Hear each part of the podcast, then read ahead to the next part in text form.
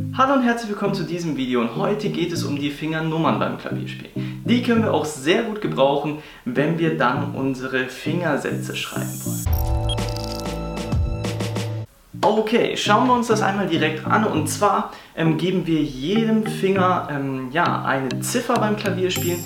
Unsere Daumen sind dabei ähm, ja, der erste Finger, also Nummer 1, der Zeigefinger Nummer 2, Mittelfinger Nummer 3, Ringfinger Nummer 4 und ähm, der kleine Finger Nummer 5. Also eigentlich so, wie wir normal abziehen würden. 1, 2, 3, 4, 5.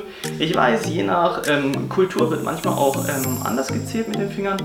Ähm, aber im Prinzip erster Finger, zweiter Finger, dritter Finger, vierter Finger, fünfter Finger. Das ist bei uns, ähm, ja, so zählen wir beim Klavier. Und ähm, ja, eine Sache, die wichtig ist, ist, beim Klavier denken wir von unten nach oben, also von links nach rechts. Und ähm, ja, das ist bei beiden Händen ein bisschen unterschiedlich. Bei, bei der rechten Hand ist nämlich der Daumen auf dem tiefsten Ton, sozusagen, und dann geht es nach oben bis zum fünften Finger.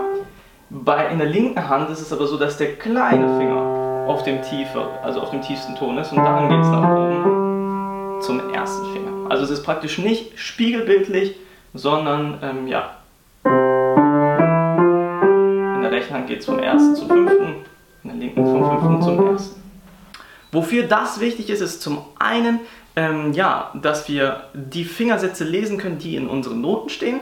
Und zum anderen aber auch, dass wir selber ähm, ja, unsere Fingersätze aufschreiben können und ähm, dann sofort wissen, okay, wenn wir eine 1 drüber geschrieben haben, der Daumen ist auf diesem Ton, wenn wir eine 3 drüber geschrieben haben, okay, der Mittelfinger ist auf diesem Ton und so weiter und so fort. Hier können wir noch einmal sehen, wofür wir diese Fingersätze gut gebrauchen können. Zum einen eben, um hier zum Beispiel solche Fingersätze, die schon drin stehen, zu lesen, wie hier die 3, die 4, die 4 und so weiter. Das sind alles Fingersätze. Und aber auch, um sich selber Fingersätze hinzuschreiben, wie ich es zum Beispiel an dieser Stelle hier gemacht habe, weil bei mir dieser Fingersatz ähm, ja, besser in der Hand lag. Ja, und für diese zwei Fälle ist es äußerst wichtig, die Fingersätze und die Fingernummern zu kennen.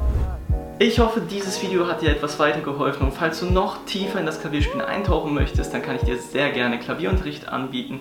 Schreib mir dazu gerne einfach eine Nachricht und ansonsten hoffe ich, dich im nächsten Video wieder begrüßen zu dürfen. Bis dahin, dein Klavierlehrer.